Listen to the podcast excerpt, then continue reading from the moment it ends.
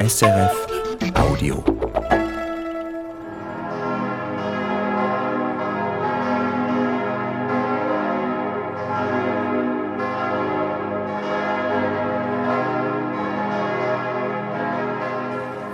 Liebe Zuschauerinnen und Zuschauer, liebe Hörerinnen und Hörer am Radio, ich begrüße Sie ganz herzlich zu diesem reformierten Gottesdienst am Eidgenössischen Dank, Buß- und Bettag. Wir sind zu Gast in der Citykirche Offener St. Jakob, mitten in der Stadt Zürich. Der Bettag hat in der Schweiz eine lange Tradition. Es ist ein staatlich angeordneter Feiertag und nicht in erster Linie ein kirchlicher Feiertag. Im heutigen Evangelium heißt es, wer bittet, empfängt, wer sucht, der findet, Wer anklopft, dem wird aufgetan. Was hat es mit dem Bitten und Beten auf sich?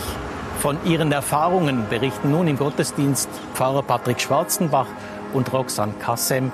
Sie ist vor einigen Jahren aus Syrien in die Schweiz geflüchtet. Dazu erklingen festliche Musik und Gesang.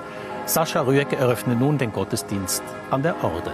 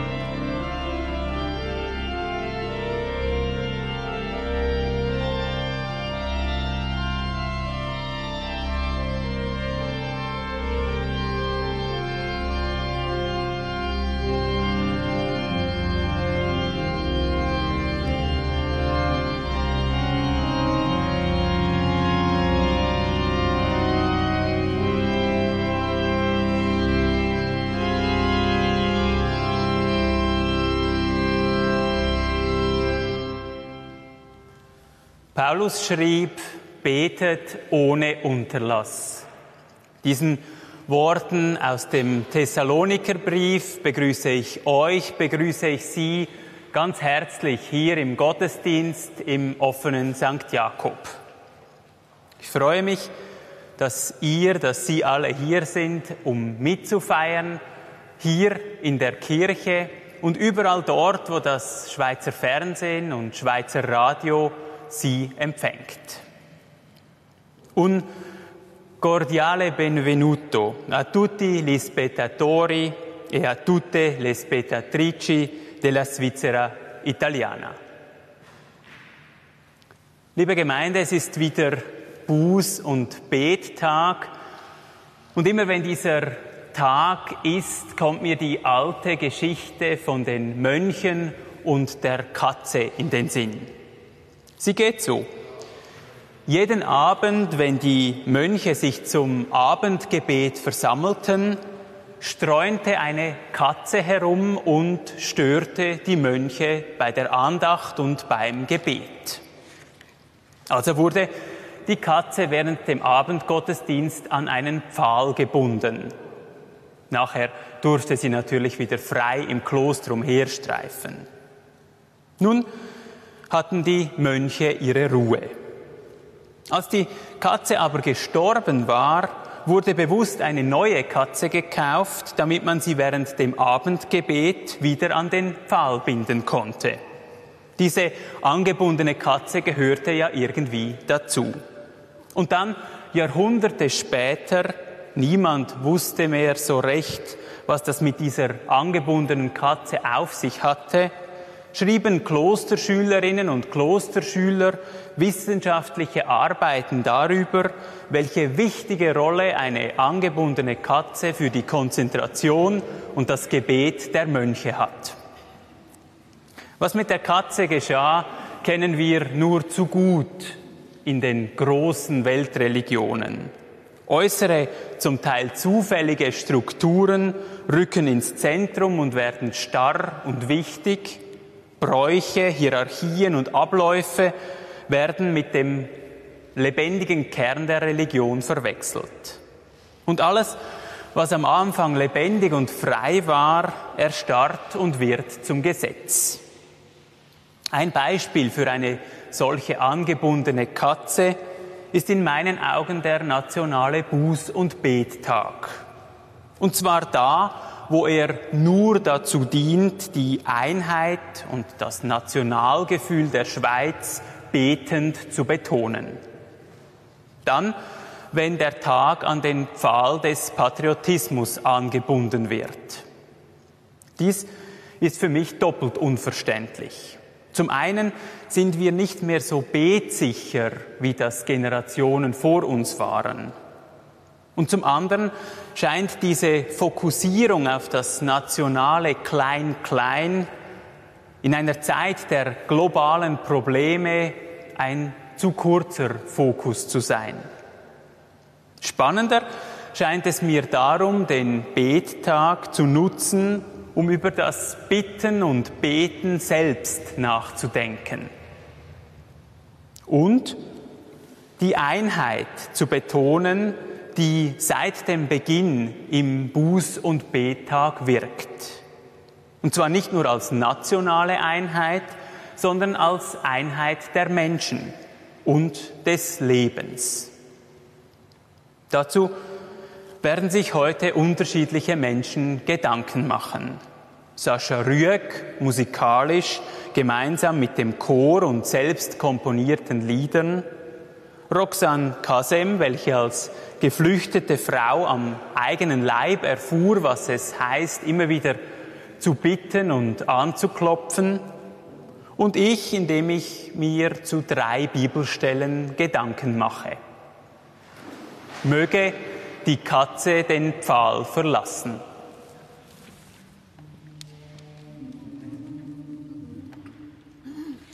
Wann endlich darf ich sagen, was ich möchte, anstatt immer nur fragen zu müssen, was ich darf. Wann, wann, wann, wann endlich darf ich sagen, was ich möchte, anstatt immer nur fragen zu müssen, was ich darf. Wann, wann, wann, wann endlich, wann endlich darf ich sagen, was ich sagen, was ich möchte, anstatt immer nur, anstatt immer nur zu fragen. zu müssen, was ich darf, was ich darf. Wann, wann, wann, wann endlich, wann endlich darf ich sagen, was ich sagen, was ich möchte, anstatt immer nur, nur zu fragen zu müssen, was ich darf, was ich darf. Wann, wann, wann, wann, endlich, wann, endlich darf ich sagen, was ich sagen, was ich möchte, anstatt immer nur fragen zu fragen zu müssen, was ich darf, was ich darf.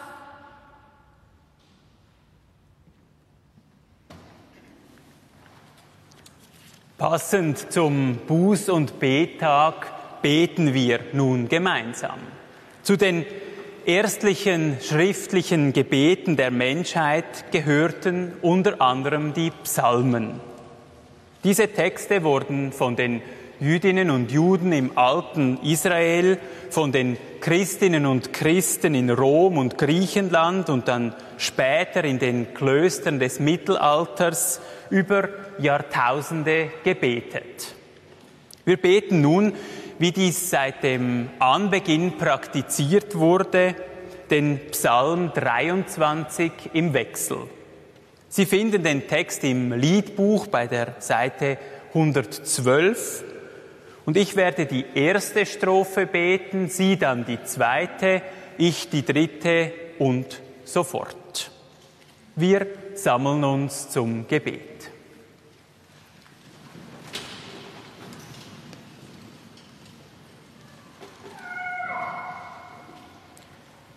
Gott ist mein Hirt, mir mangelt nichts. Er weidet mich auf grünen Auen.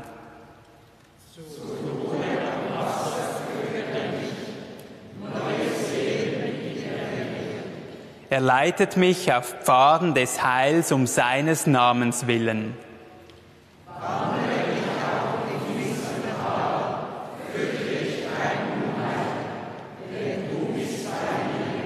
Dein Stecken und dein Stab, sie trösten mich.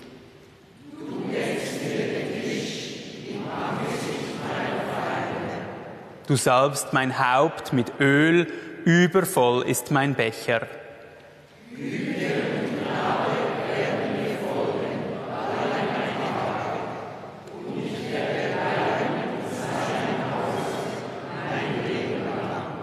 Amen. Wir singen gemeinsam und zwar das Lied bei der Nummer 833. Komm in unsere stolze Welt, Herr, mit deiner Liebe werben.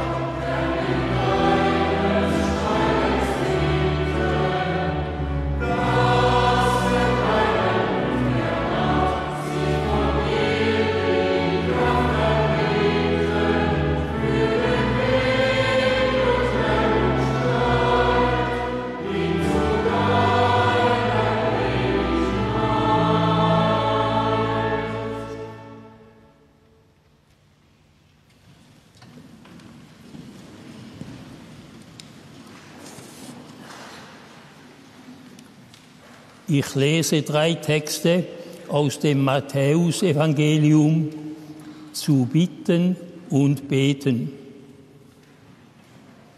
Jesus sagt, bittet, so wird euch gegeben. Sucht, so werdet ihr finden. Klopft an, so wird euch aufgetan. Denn Wer bittet, empfängt. Wer sucht, der findet. Wer anklopft, dem wird aufgetan.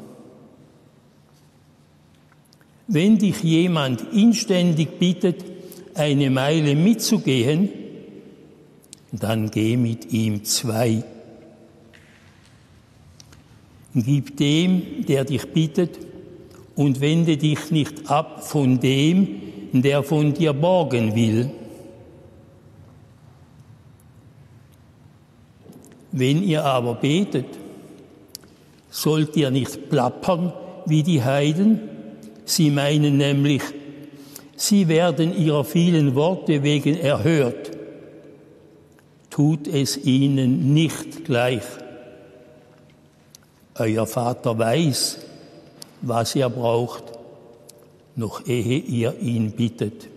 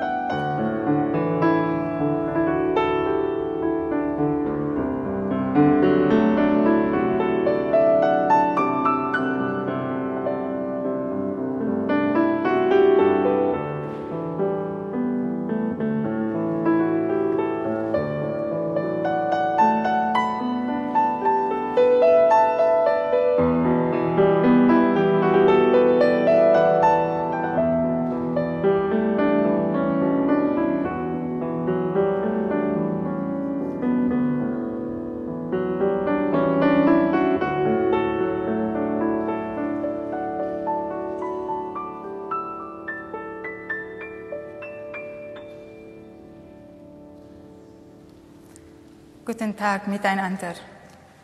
Ich und meine Familie kommen aus Syrien. Im September 2015 haben wir uns entschieden, nach Irak zu gehen. Also wir hatten in Syrien ein gutes Leben. Mein Mann war beruflich selbstständig und ich arbeitete beim Roten Halbmond mit. 2009 kamen unsere Zwillinge ein, ein Junge und ein Mädchen zur Welt. Von da an blieb ich zu Hause. Unser Haus war im Nordwesten des Landes, in Al-Hasaka. 2011 begann der Bürgerkrieg, der bis heute dauerte und viele Opfer gefordert hat. Für mich und meine Familie fing eine Zeit der Angst und Unsicherheit an. Wie sollte es nun weitergehen? Würde mein Mann zum Militär eingezogen? Was würde aus unseren Kindern werden, die damals gerade drei Jahre alt waren? Und wem konnten wir überhaupt noch vertrauen? Die Spitzel des Regimes al-Assad waren überall. Nachdem mein Mann den Brief für die Einberufung zum Militärdienst bekommen hatte, war für ihn schnell klar, uns, seine Familie und sich in Sicherheit zu bringen. Ein Jahr nach Kriegesausbruch sind wir in den Irak nach Kurdistan geflüchtet. Dort war es friedlich, wir konnten in unserer Kultur leben und in unserer Muttersprache Kurdisch reden. So war es möglich, uns außerhalb von Syrien eine neue Existenz aufzubauen. Mein Mann konnte sich beruflich erneut selbstständig machen und ich arbeitete mehrere Jahre als Sozialpädagogin unter jesidischen Frauen und Familien. Nach der militärischen Eroberung eines zusammenhängenden Gebietes im Nordwesten des Iraks und im Osten Syriens verkündete die Miliz Islamischer Staat 2014 die Gründung eines Khalifats oder Kalifats. Erneut lebten wir in Angst und Schrecken von der Gewalt der IS-Miliz. Im September 2015 haben wir uns entschieden, nach Europa zu flüchten. Diese Entscheidung fiel uns überhaupt nicht leicht, weil wir die vertraute Umgebung, die Eltern, Freunde und Bekannte verlassen und jetzt wirklich ins Unbekannte gehen mussten. Im Laufe der Flucht war ich sehr überrascht, wie sorgfältig mein Mann unsere Flucht geplant und vorbereitet hatte. Ich wusste von allen diesen Dingen nichts. Mein Mann motivierte mich nur immer wieder, ihm zu vertrauen und weiter durchzuhalten. Ich wurde während der Flucht innerlich immer stärker, auch für unsere Kinder. Vom Irak sind, äh, sind wir erst in die Türkei gegangen, nach Izmir an der ägäischen Küste. Der schlimmste Teil der Flucht war für mich die Überwindung der Grenze zwischen der Türkei und einer Insel in Griechenland. Es war für mich der Todesteil der Flucht. Zwei Stunden auf dem Seeweg, in einem fremden Boot und nachts. Was mir auf dem ganzen Weg sehr geholfen hatte, ist der Glauben an Gott, Allah und die ständigen Motivationen durch meinen Mann. Von Izmir bis Österreich begleitete uns zuständig oder zusätzlich mein Bruder. Für mich sehr wichtig war, waren so zum Beispiel unsere beiden Zwillinge noch besser geschützt. Mein Mann und ich entschieden uns, in die Schweiz zu kommen. Die erste Station war im St. Gallen, also Kanton St. Gallen, wo wir einen Asylantrag stellten. Viele Fragen beschäftigten uns in dieser Zeit. Zum Beispiel, wie lange wird das, äh, das Asylverfahren dauern? In welchen Kanton werden wir zugewiesen? Und vor allem, welche Sprache müssen wir lernen? Wie wird äh, es mit der Arbeit werden? Weil mein Mann alle wichtigsten Dokumente mit dabei hatte, wurden wir sehr schnell als Geflüchtete in der Schweiz anerkannt. Also wir hatten Glück. Nach vier Wochen wurden wir in ein Durchgangszentrum im Kanton Zürich verlegt. Und nach weiteren drei Monaten ging es weiter nach Wädenswil, wo wir auch unsere erste Wohnung bezogen. Dort wohnen wir bis heute. Wir sind eine beziehungsorientierte Familie die schnell mit neuen Menschen in Kontakt kommt. In Wädenswil begleiten wir unseren ersten Deutschkurs. Unsere Kinder aber lernten durch ihre neuen Freunde, durch Schule oder Freizeit sehr schnell Deutsch und auch Schweizerdeutsch. Bei uns Erwachsenen hat es etwas länger gedauert, aber heute spreche ich gut Deutsch, schon aus beruflichen Gründen ist das wichtig. Ich arbeite seit 2019 zum Beispiel als Brückenbauerin bei einer gemeinnützigen Organisation und seit zwei Jahren als Sozialbegleiterin und als Dolmetscherin in der Ausbildung. Ich wünsche anderen Geflüchteten sehr, dass sie den Mut haben und also, dass sie den Mut haben, die Geschichte ihrer Flucht zu erzählen und danach auch über ihre Sorgen und Ängste zu reden. So kann ihnen besser geholfen werden, sich im neuen Land, sich im neuen Land zu integrieren. Mein Wunsch an die Schweizer, dass Menschen, die sowohl die Muttersprache der Geflüchteten als auch Deutsch sprechen, sich noch mehr um ihre Landsleute kümmern können besonders als Dolmetscherinnen und Dolmetscher. Vielleicht könnten Sie dazu von Ihren Arbeitgebern frei bekommen, so wie die Schweizer zum Beispiel für den Zivil Zivilschutz.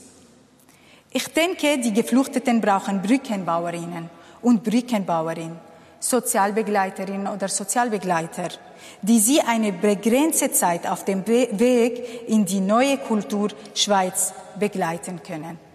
Danke für eure Aufmerksamkeit.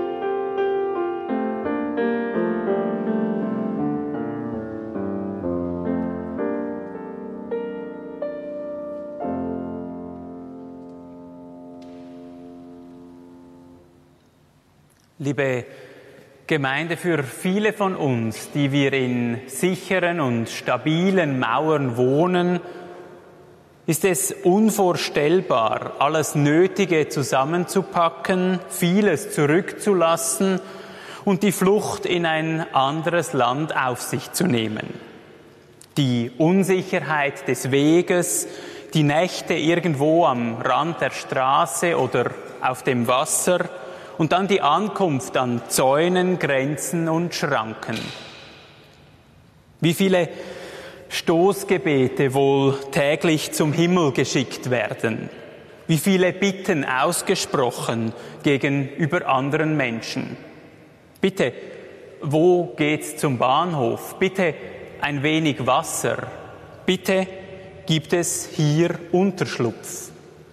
Immer wieder bitten, immer wieder sich klein machen und sich ducken und immer wieder dankbar sein.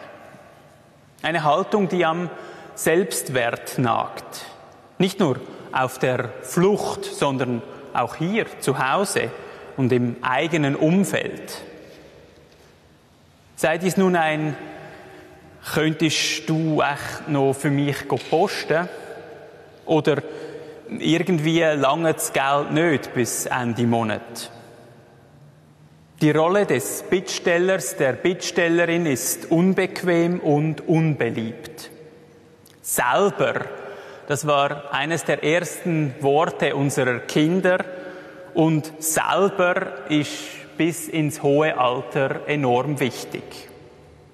Etwas können und auf niemanden angewiesen sein, das sind zentrale Werte unserer Gesellschaft. Das können wir sehr gut. Und wie haben wir es mit dem Mitgehen, mit dem Türe öffnen, mit der Gastfreundschaft?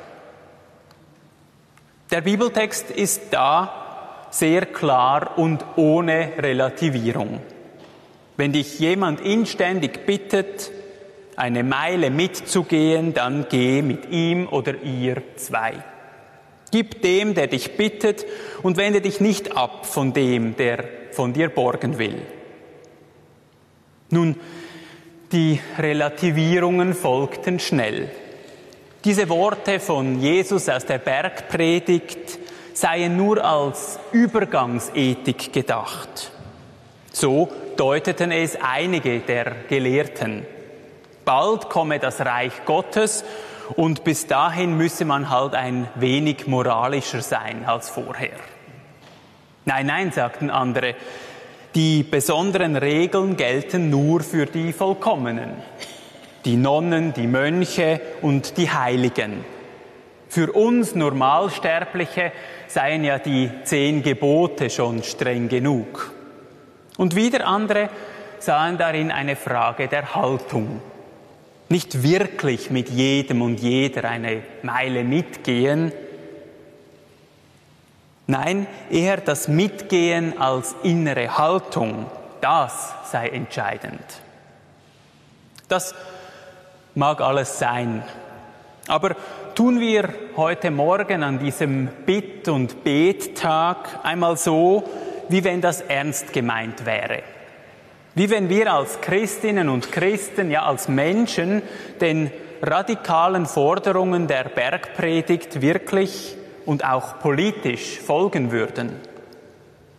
Wenn wir wirklich auftäten, wenn so viele anklopfen. Wenn wir all den Bittenden wirklich etwas geben würden. Ui nein, da wird es plötzlich eng.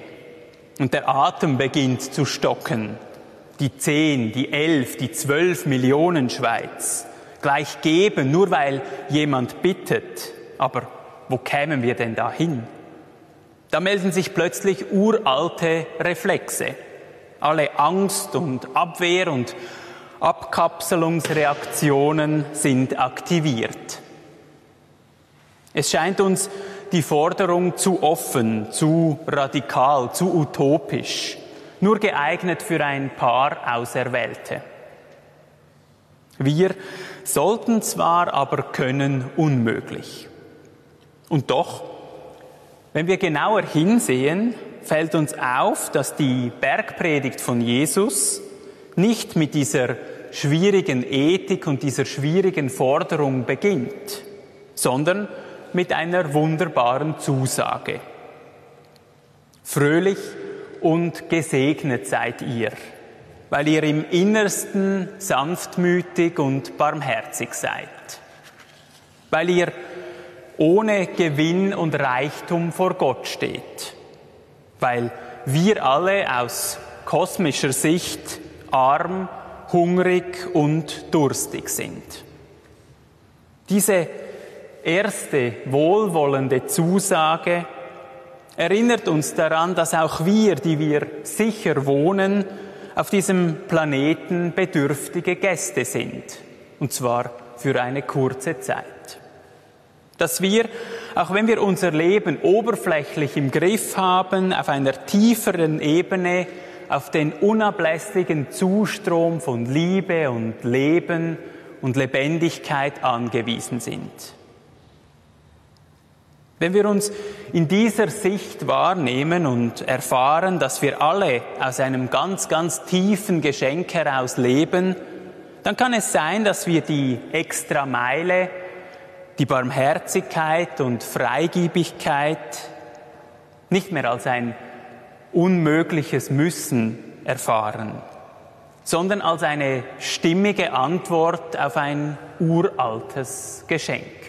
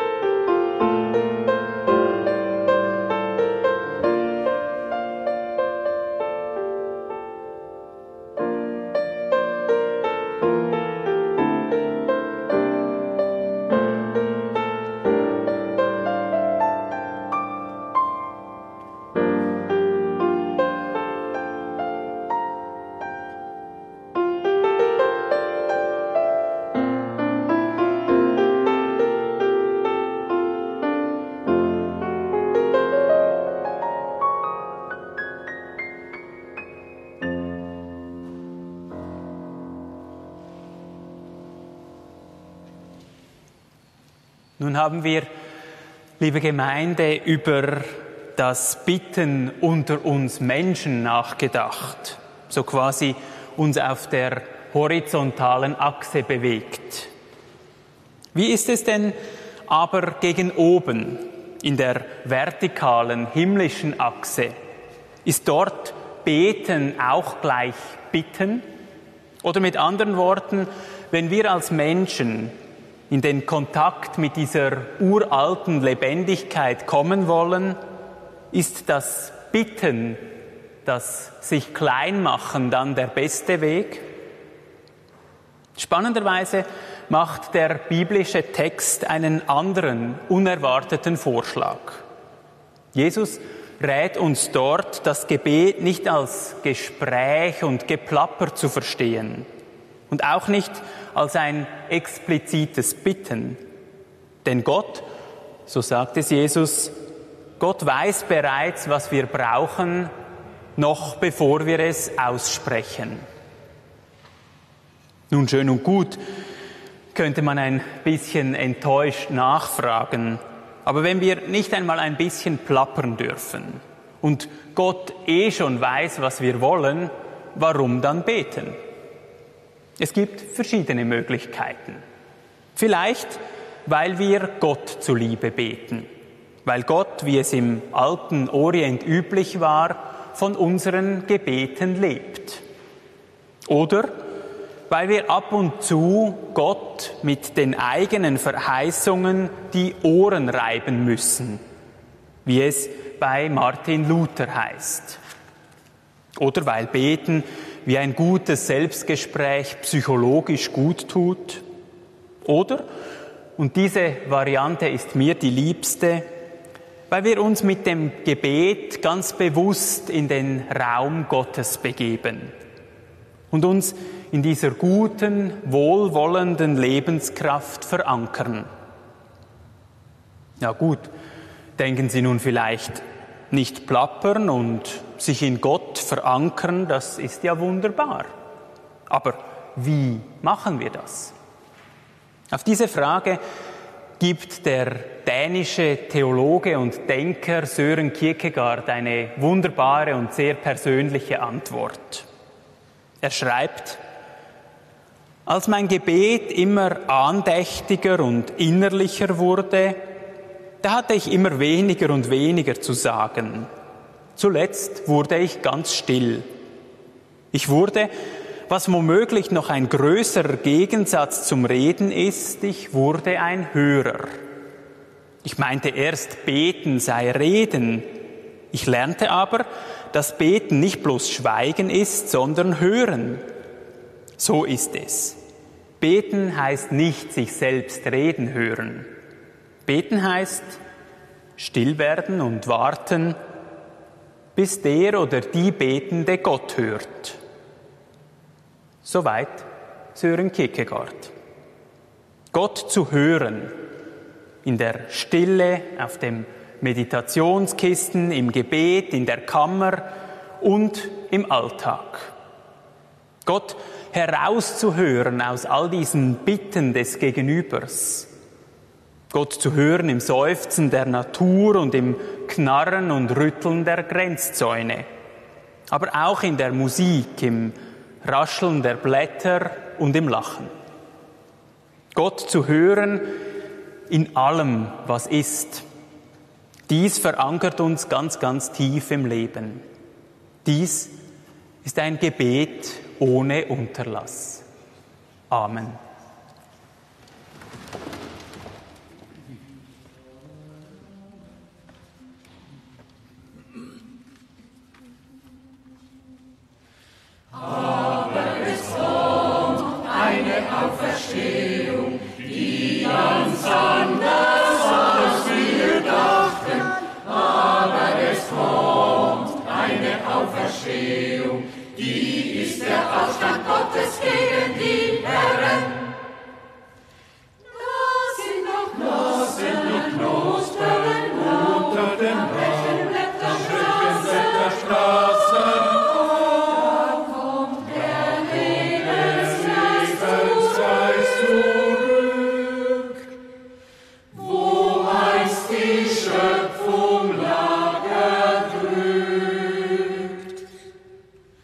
Oh.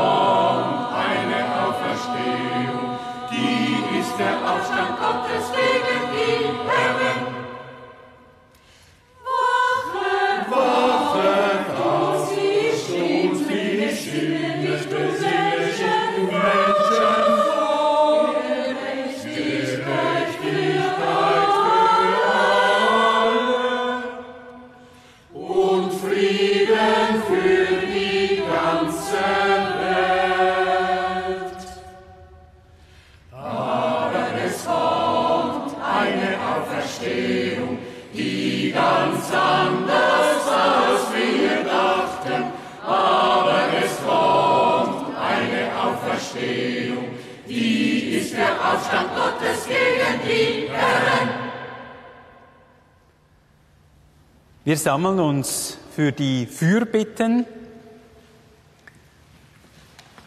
und zwischen den einzelnen Bitten singen wir das Lied 296. Wir bitten dich, erhöre uns.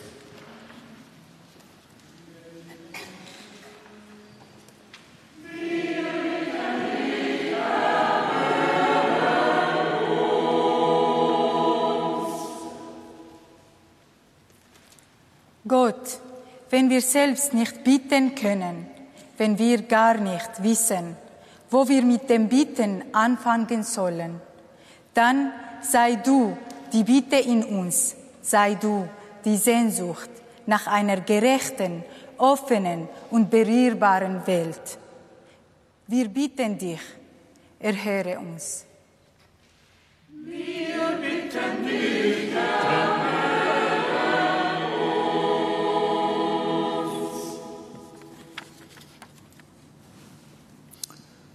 Gott, wenn wir um etwas gebeten werden, wenn uns jemand inständig bittet, dann wecke du das Barmherzige und Berührbare in uns, so dass wir mit weitem Herzen Türen öffnen, mit liebevollen Händen schenken und leichten Schrittes mitgehen.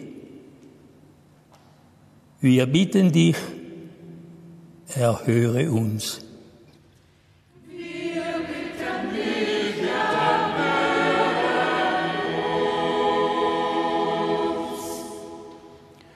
Gott, wir bitten dich, sprich doch bitte ein wenig lauter.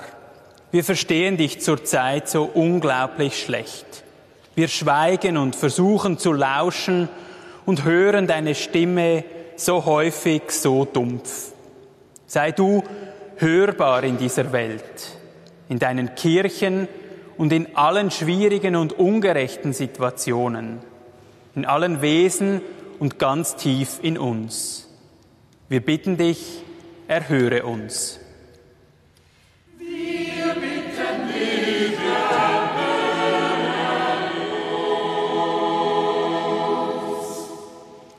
Dies bitten wir dich mit den Worten, die Christus uns gelehrt hat.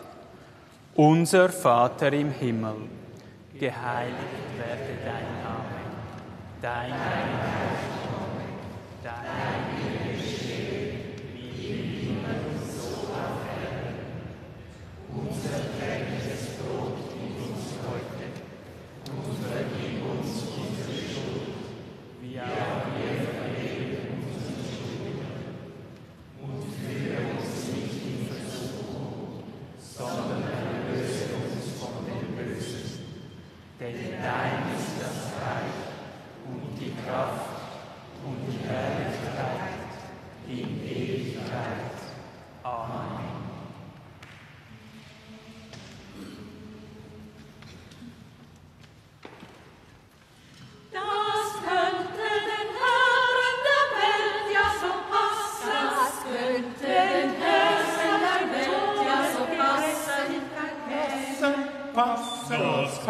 könnte den Herren der Welt ja so passen. Passen, passen, passen. Das könnte den Herren der Welt ja so passen. Wenn es meine Gerechtigkeit wäre. Erst dann die Herrschaft vergessen, erst dann die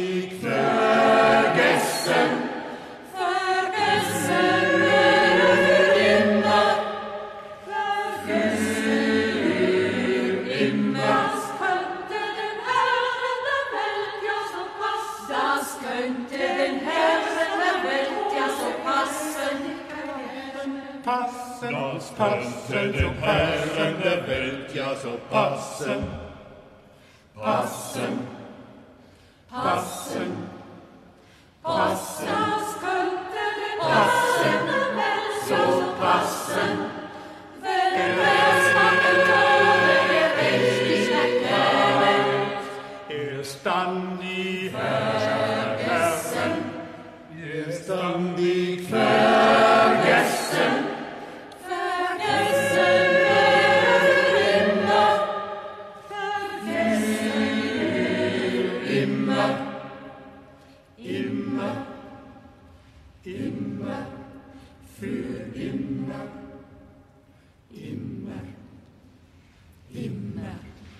für immer, immer, immer, immer,